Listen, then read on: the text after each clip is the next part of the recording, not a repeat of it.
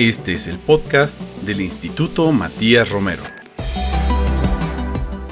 Bienvenidas y bienvenidos al podcast del Instituto Matías Romero.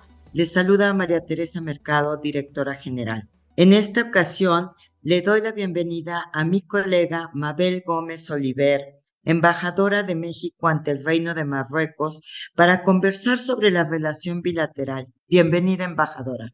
¿Qué tal? Muchísimas gracias, embajadora Mercado, por esta invitación. Estoy muy contenta de poder participar en este podcast. Muchas gracias. Pues, embajadora, sin más, podemos entrar ahora sí que en materia y me gustaría iniciar esta conversación introduciendo a nuestra audiencia a Marruecos. ¿Nos puedes hablar sobre la relevancia de Marruecos en el escenario del continente africano y a nivel global? Por supuesto, embajadora, y me encanta que empieces con esta pregunta, porque la verdad es que Marruecos es muy poco conocido en México, más allá Así es. que pudimos observar la magnífica selección nacional de fútbol en Qatar 2022 y también que pues eh, nos dimos cuenta que también es un país en donde tiene una actividad telúrica importante en septiembre del año pasado.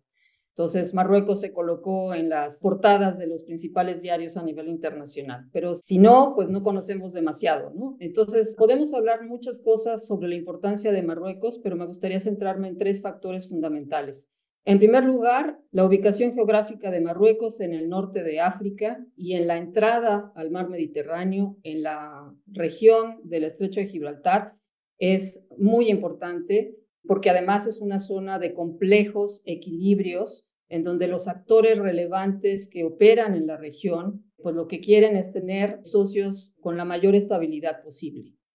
Eh, más ahora en el contexto de que el frente este de Europa está abierto con la invasión de Rusia a Ucrania, con la guerra en Gaza y con los eventos que hemos observado en las últimas semanas en el Mar Rojo, pues eh, la entrada al Mediterráneo, mantenerla estable, mantenerla segura, es muy importante. Y de ahí que Marruecos tenga un papel relevante a jugar en ese contexto. El segundo factor que quisiera yo apuntar es que a lo largo de las últimas dos décadas, Marruecos ha logrado formar una asociación estratégica muy importante con Europa y se ha convertido en un socio confiable, política y socialmente estable, y que ha contribuido a lo largo de estos últimos años a contener los flujos migratorios crecientes que vienen de África subsahariana hacia Europa y también ha contribuido a combatir el terrorismo, a combatir el crimen organizado. Hay un creciente trasiego de drogas que viene de América Latina hacia África con el destino final hacia Europa y Marruecos en ese sentido es un socio muy importante para Europa y también es un socio muy importante para contener el fundamentalismo islámico. De hecho, hay países, menciono en particular Francia y Bélgica, que cooperan con Marruecos para que Marruecos ofrezca formación a los imams en Europa para que no se extienda el fundamentalismo islámico. También es un país de amortiguamiento entre Europa y África subsahariana y en particular brinda amortiguamiento a Europa respecto a lo que está ocurriendo en la región del Sahel. Una región altamente inestable, en donde ha habido en los últimos años distintos golpes de Estado, en donde hay una lucha interétnica permanente en distintos países, en donde hay una fuerte presencia de facciones yihadistas y además hay una creciente influencia de actores extrarregionales, y menciono en particular Rusia, China, Turquía e Irán, entre otros. Y finalmente, el tercer factor que quisiera yo destacar es el papel económico relevante que tiene Marruecos. Es la quinta economía del continente africano, se ha convertido también en un socio comercial muy importante para Europa. De hecho, es el primer socio comercial de España en África. Tiene una creciente presencia a partir de una política muy agresiva de inversiones. En África tiene una creciente presencia de inversión en África Occidental, además en sectores estratégicos como es el sector financiero, el sector agrícola y el sector de telecomunicaciones.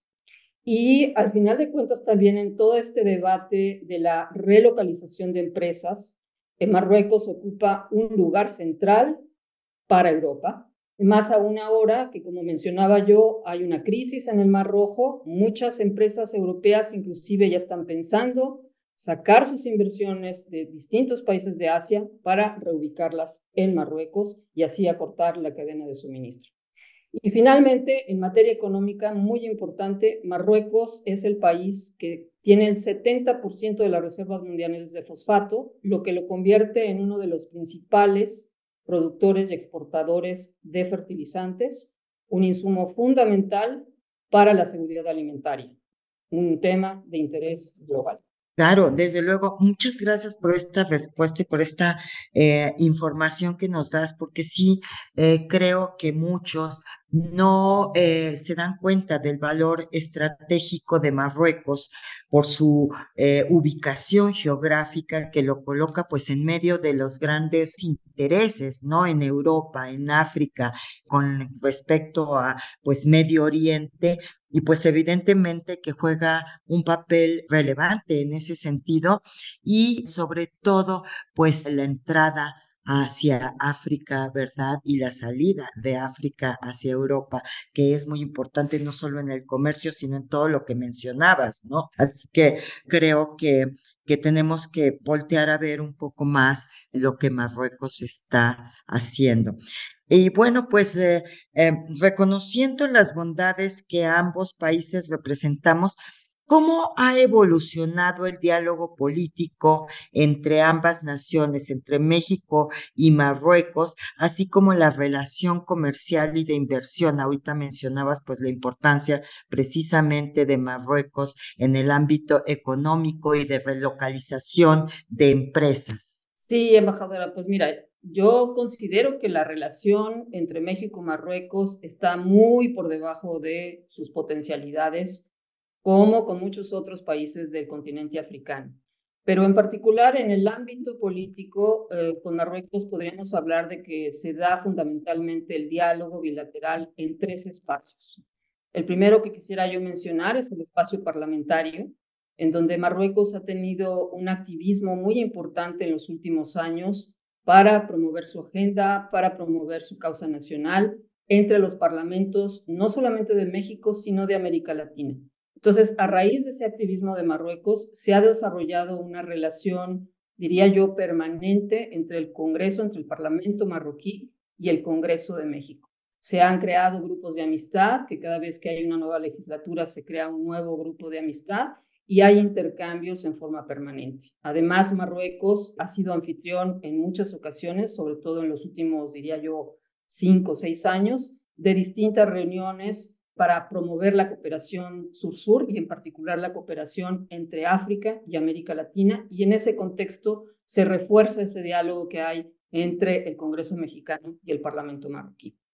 Un segundo espacio es, por supuesto, el que tenemos a nivel de la relación bilateral, en donde a lo largo de más de 60 años hemos logrado construir un andamiaje institucional que consta de alrededor de 18 acuerdos bilaterales en distintos ámbitos. Podría yo mencionar la cooperación académica, diplomática, la cooperación educativa y cultural, cuestiones sanitarias, promoción de las pymes, cuestiones agrícolas, etc.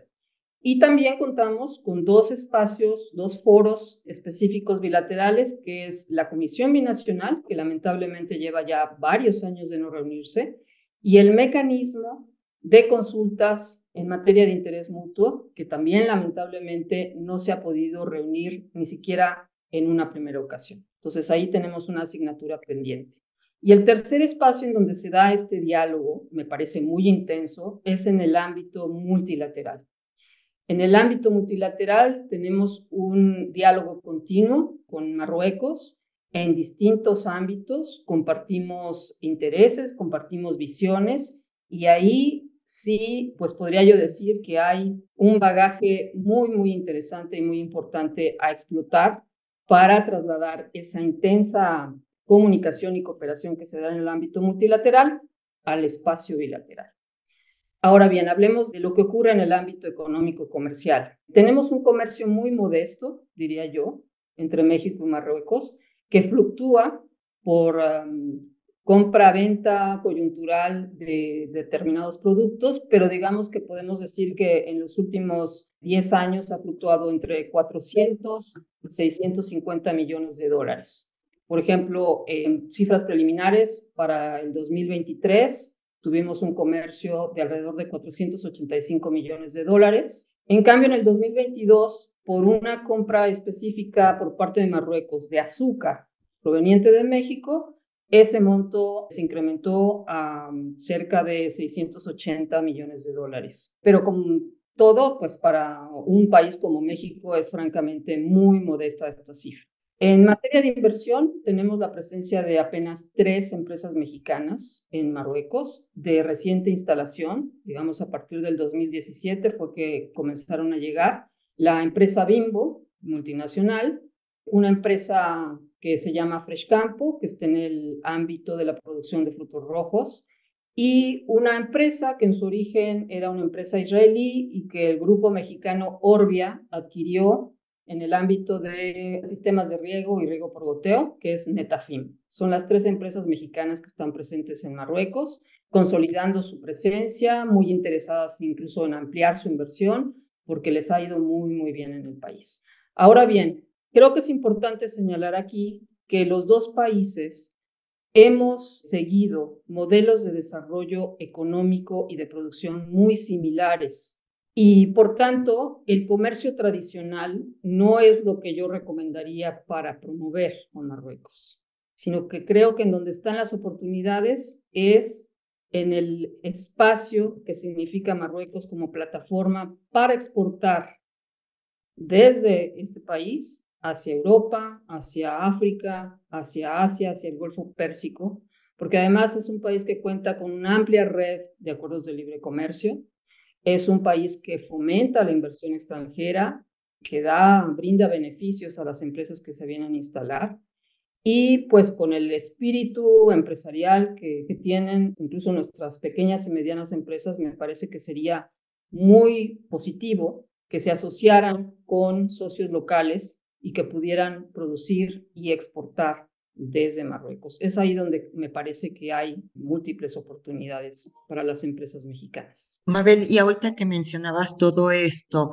por ejemplo, las facilidades que otorga el gobierno de Marruecos, por ejemplo, para la instalación o llegada de empresas extranjeras, son digamos, relativamente fáciles, son complicadas, digamos, porque esto, pues es lo que alienta a nuestras empresas a establecerse en un determinado país, eh, evidentemente que también las oportunidades que tienen desde ese país para entrar a otros mercados, pero sobre todo, pues las facilidades que puedan tener para su instalación.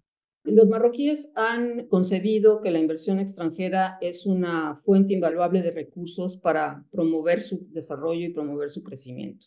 Entonces, efectivamente, durante los últimos años se han dedicado a desarrollar un marco jurídico y favorable a los negocios para atraer esa inversión. Por supuesto que hay todavía áreas en donde se puede mejorar, pero hay una voluntad del gobierno marroquí para justamente atraer esa inversión. Ahora, hay ámbitos y por eso yo promuevo que si hay empresas mexicanas interesadas en hacer negocios con Marruecos, vengan a instalarse, no opten por el comercio tradicional, porque además somos muy similares en términos comerciales.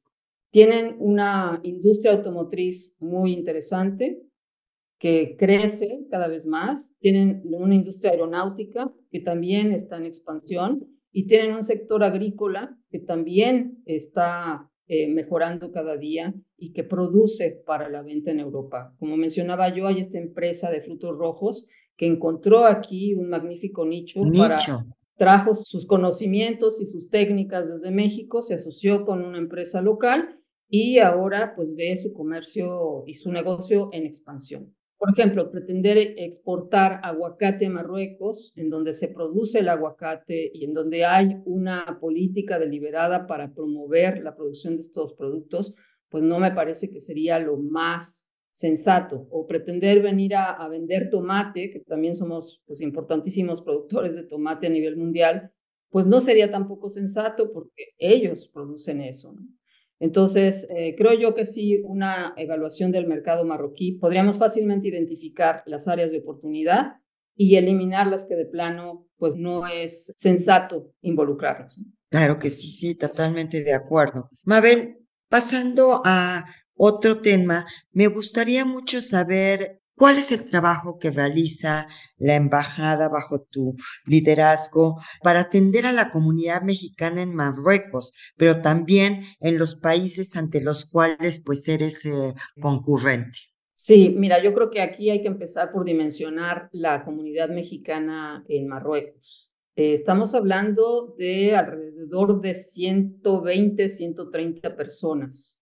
Eh, no es una comunidad grande, pero es una comunidad que no está organizada, como vemos, por ejemplo, en Estados Unidos, y que está eh, dispersa en todo el territorio marroquí.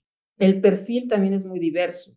Es una comunidad que está integrada por, por ejemplo, mujeres que están casadas con marroquíes, muchas de ellas que se integran plenamente a la sociedad marroquí, que inclusive adquieren la religión musulmana. Recientemente hemos observado una tendencia muy interesante de parejas jóvenes que vienen a instalarse a Marruecos, ya sea con sus hijos muy pequeños o que vienen a tener a sus bebés acá porque vienen a instalarse como nómadas digitales o bien vienen a trabajar en las empresas que están produciendo, por ejemplo, autopartes o que forman parte de la cadena de valor de la industria automotriz o de alguna otra industria que está ubicada en el norte del país eh, con una mirada hacia Europa.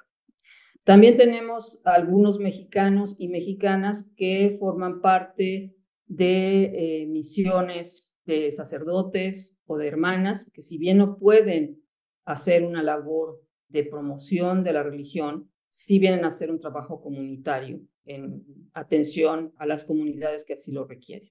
Entonces es una comunidad muy diversa y lo que tratamos de hacer es estar en contacto permanente con ellos, con los integrantes a través del correo electrónico, a través de las redes, a través de, comunicaciones que, que les enviamos en forma regular a sus buzones electrónicos. Y cada vez que vienen a solicitar algún servicio a la embajada en Rabat, pues por supuesto que pedimos que actualicen sus datos, que actualicen su información, porque para nosotros es importantísimo poder tener todo el mapeo de en dónde se ubica la, comunidad mexicana. Y quisiera yo dar dos ejemplos de movilización que tuvo recientemente la embajada en atención a la comunidad. El primero es el obvio, el de la pandemia, en donde pues incluso nos dimos cuenta, más allá de la comunidad residente, que había varios turistas mexicanos que se quedaron varados en el país.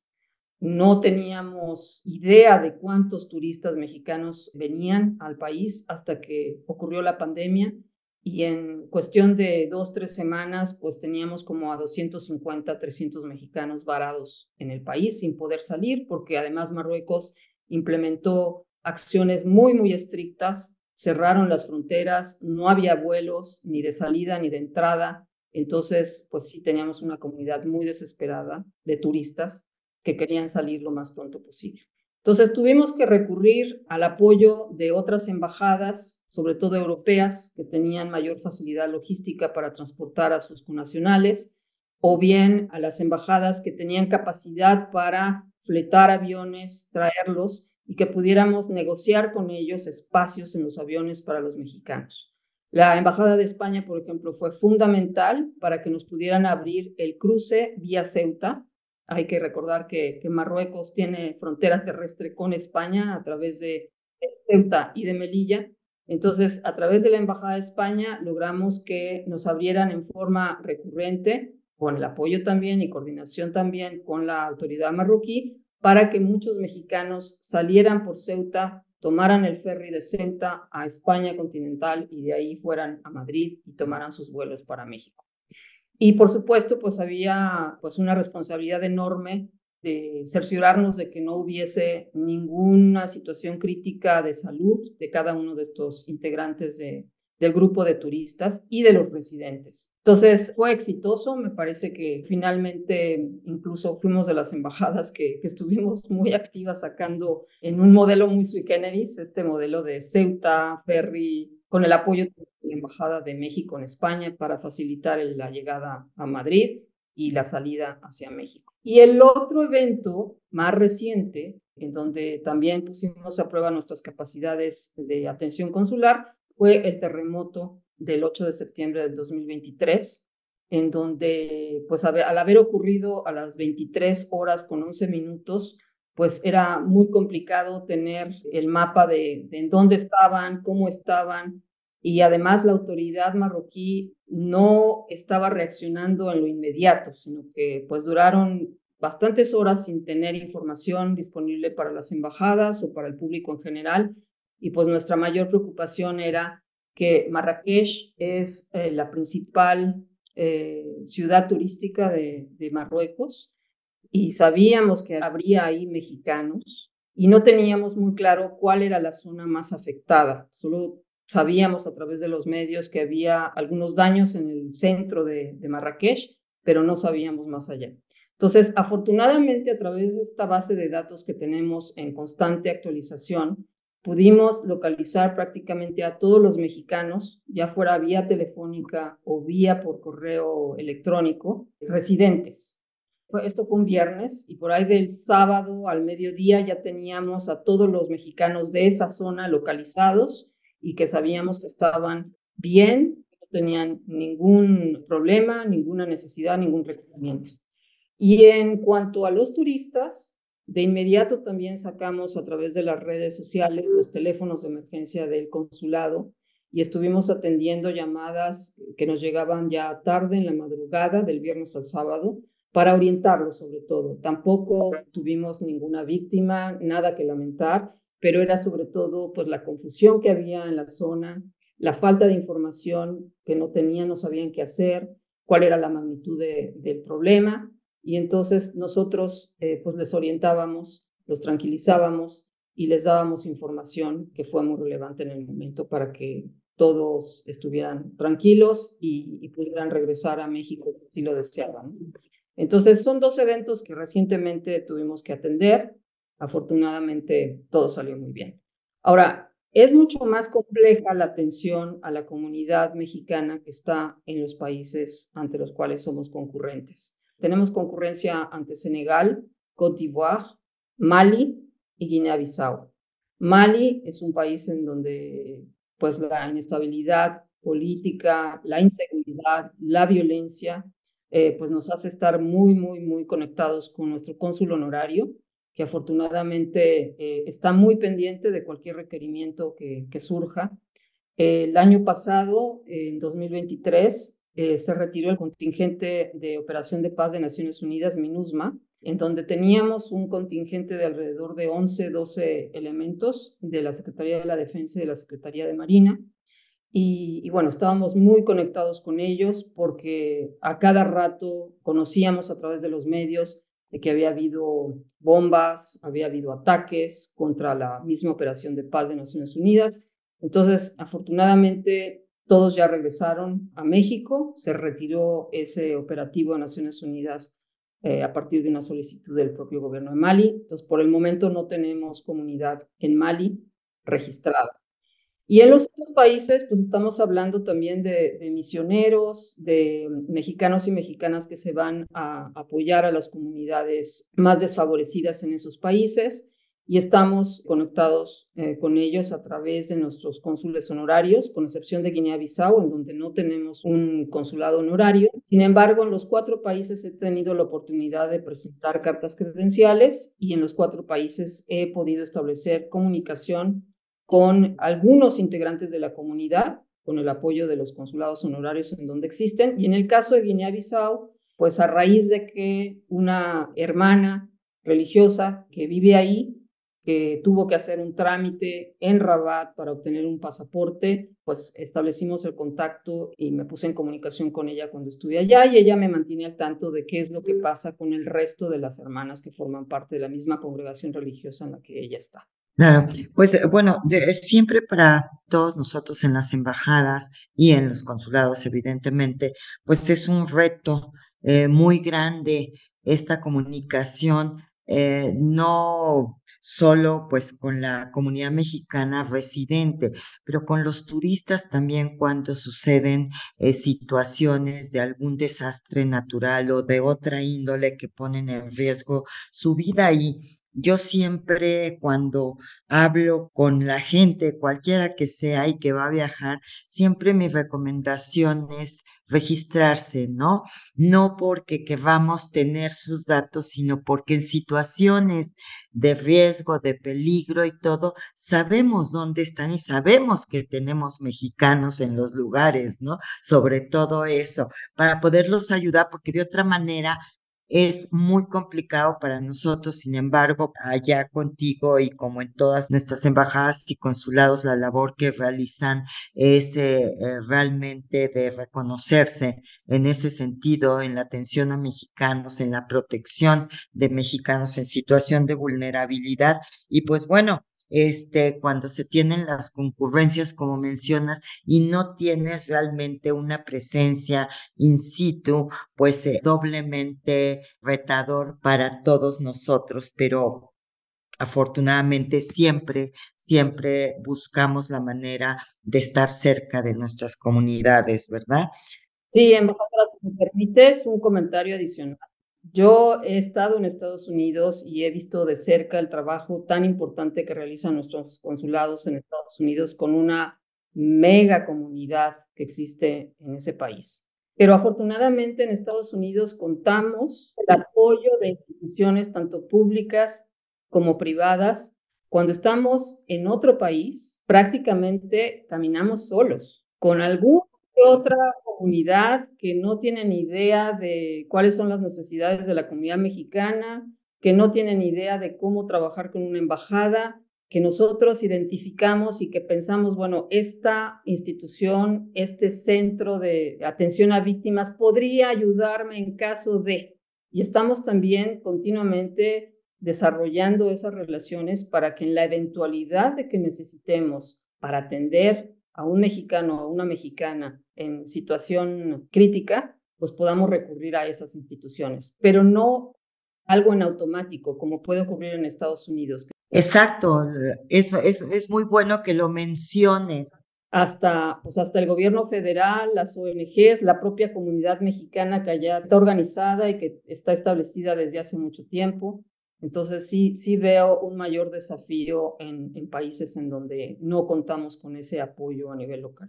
Desde luego, y que tienes que ser creativo para buscar esos canales de comunicación y poder hacer tu trabajo, ¿no? Porque en otros lados, como tú bien señalas, pues es más fácil porque tienes todas las herramientas, ¿no? Y en cambio, en países donde no las tienes, pues es un reto mayor, hay que buscarse apoyos, hay que buscarse hasta apoyos de tipo económico a veces, en fin, para poder ayudar a, a nuestros connacionales, ¿no? Pero ahí radica la importancia de esta labor en otras regiones del mundo, ¿no? Embajadora, bueno, pues eh, ya has hablado un poquito sobre la relación o lo que nos une en los esquemas multilaterales entre Marruecos y México.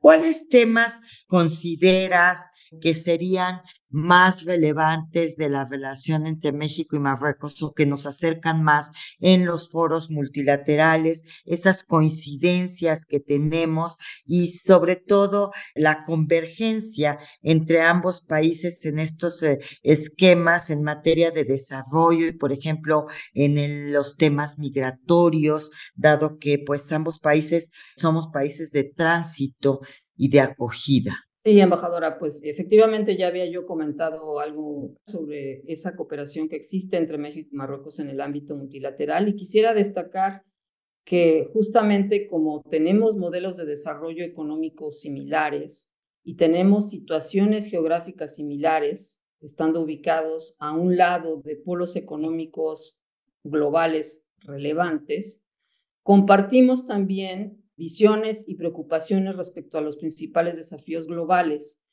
y en muchas ocasiones coincidimos en cuanto a la manera de abordar esos desafíos o de enfrentarlos. Entonces, además, ambos países tenemos una activa política multilateral y ejercemos un liderazgo específico, prominente al interior de nuestros grupos regionales. México en América Latina, Marruecos en África. Y entonces los dos países convergemos en la defensa del multilateralismo y compartimos actualmente la preocupación en cuanto al rezago que estamos observando en el cumplimiento de los objetivos de desarrollo sostenible de la Agenda 2030. Entonces, por ejemplo, ahí eh, caminamos prácticamente de la mano y nos entendemos muy bien en esa conversación sobre los desafíos que tenemos que enfrentar a ese respecto.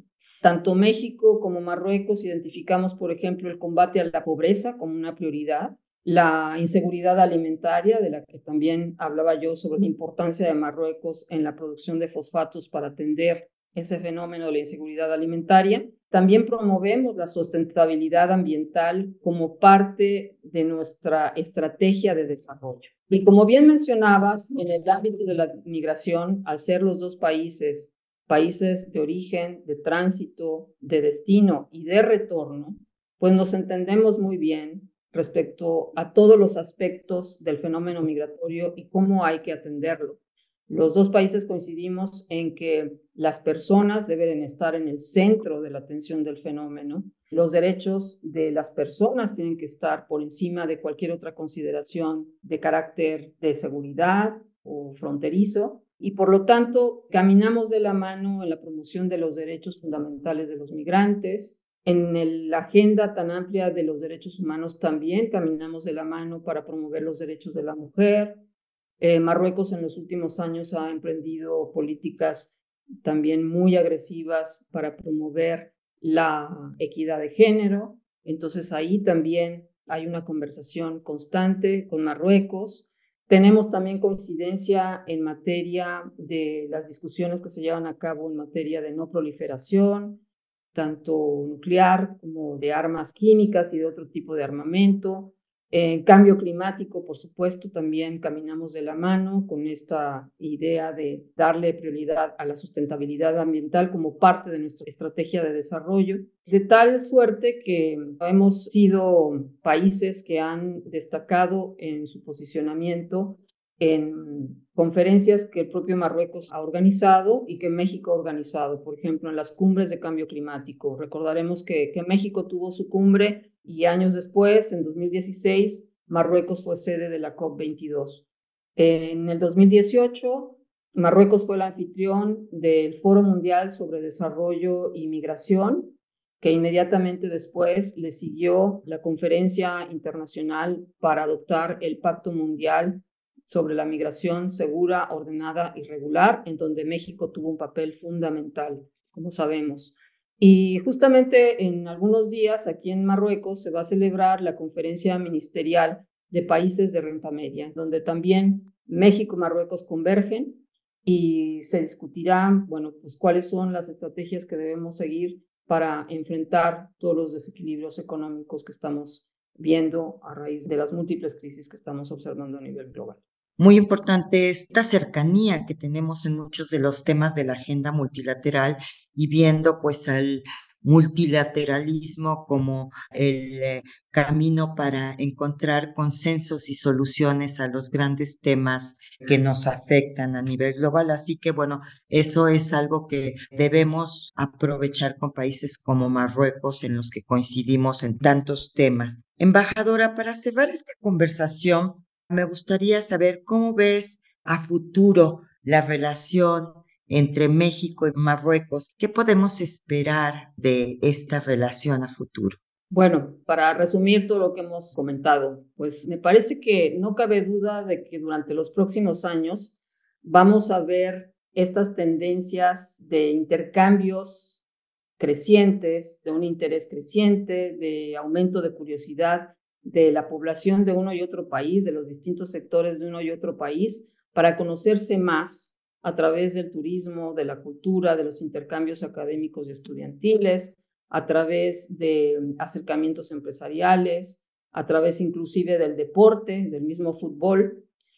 Y este incremento de interés y de intercambios tarde o temprano va a permear el diálogo político del que hablábamos que tenemos que, ampliar y profundizar, y que tenemos esa asignatura pendiente de llevar a nuestras reuniones de los, de los mecanismos bilaterales en materia de diálogo político. ¿Por qué? Porque los gobiernos, a raíz de esta intensificación de intercambios a nivel de las sociedades, pues van a motivarse para sentarse y evaluar cuáles son nuestras coincidencias, cuáles son nuestras diferencias, cuáles son nuestras fortalezas y nuestras debilidades como socios potenciales para poder generar una hoja de ruta y entonces poder llevar a otro nivel nuestro diálogo y nuestra cooperación. De hecho, en los últimos años que hemos observado estas tendencias de las que yo hablaba, de un mayor interés y de una mayor curiosidad de nuestras respectivas poblaciones, pues se han traducido en que hemos promovido proyectos de cooperación, por ejemplo, para crear un programa bilateral de residencias artísticas, en donde sabemos que la población de uno y otro país se pueden beneficiar directamente. También estamos trabajando en un eh, marco de cooperación en materia turística, de manera que el turismo entre los dos países pueda también intensificarse y entonces los dos países beneficiarse de esas corrientes de turismo recíproco. También estamos trabajando en el acercamiento de las federaciones nacionales de fútbol para que eh, también en el, ámbito deportivo tengamos una colaboración más estrecha y, una, y un mejor entendimiento a nivel de las dos sociedades. También estamos trabajando para que los bancos centrales, que son instituciones que en uno y otro país son muy fuertes, también tengan un, diálogo y, e identifiquen ellas mismas en qué áreas podrían estar trabajando conjuntamente. Entonces, son algunos de los ejemplos en donde estamos trabajando en respuesta a ese interés creciente y esa curiosidad creciente a nivel mutuo que estamos observando. Claro, pues son temas en los que definitivamente es importante profundizar la relación con Marruecos y también de cara a este acercamiento que siempre hemos buscado pues con África y Marruecos puede ser realmente un país que nos ayude a esta mayor relación con esos países. Así que bueno, pues eh, yo te agradezco mucho que nos hayas eh, acompañado el día de hoy. Agradecemos a nuestro auditorio escucharnos y que nos acompañen en este capítulo con la embajadora Mabel Gómez Oliver. Pues muchísimas gracias, embajadora Mercado. También agradezco mucho a la audiencia por su interés y espero que, que a partir de esta conversación eh, tengan inclusive más curiosidad por conocer a Marruecos más allá de lo que de lo que hablábamos. Estoy segura que sí. Nos escuchamos en el próximo capítulo de nuestro podcast. Puedes consultar el resto de los podcasts y MR en Spotify, Apple Podcast y SoundCloud, así como en el sitio web del Instituto Matías Romero. Este podcast es una producción de la Dirección de Difusión del Instituto Matías Romero.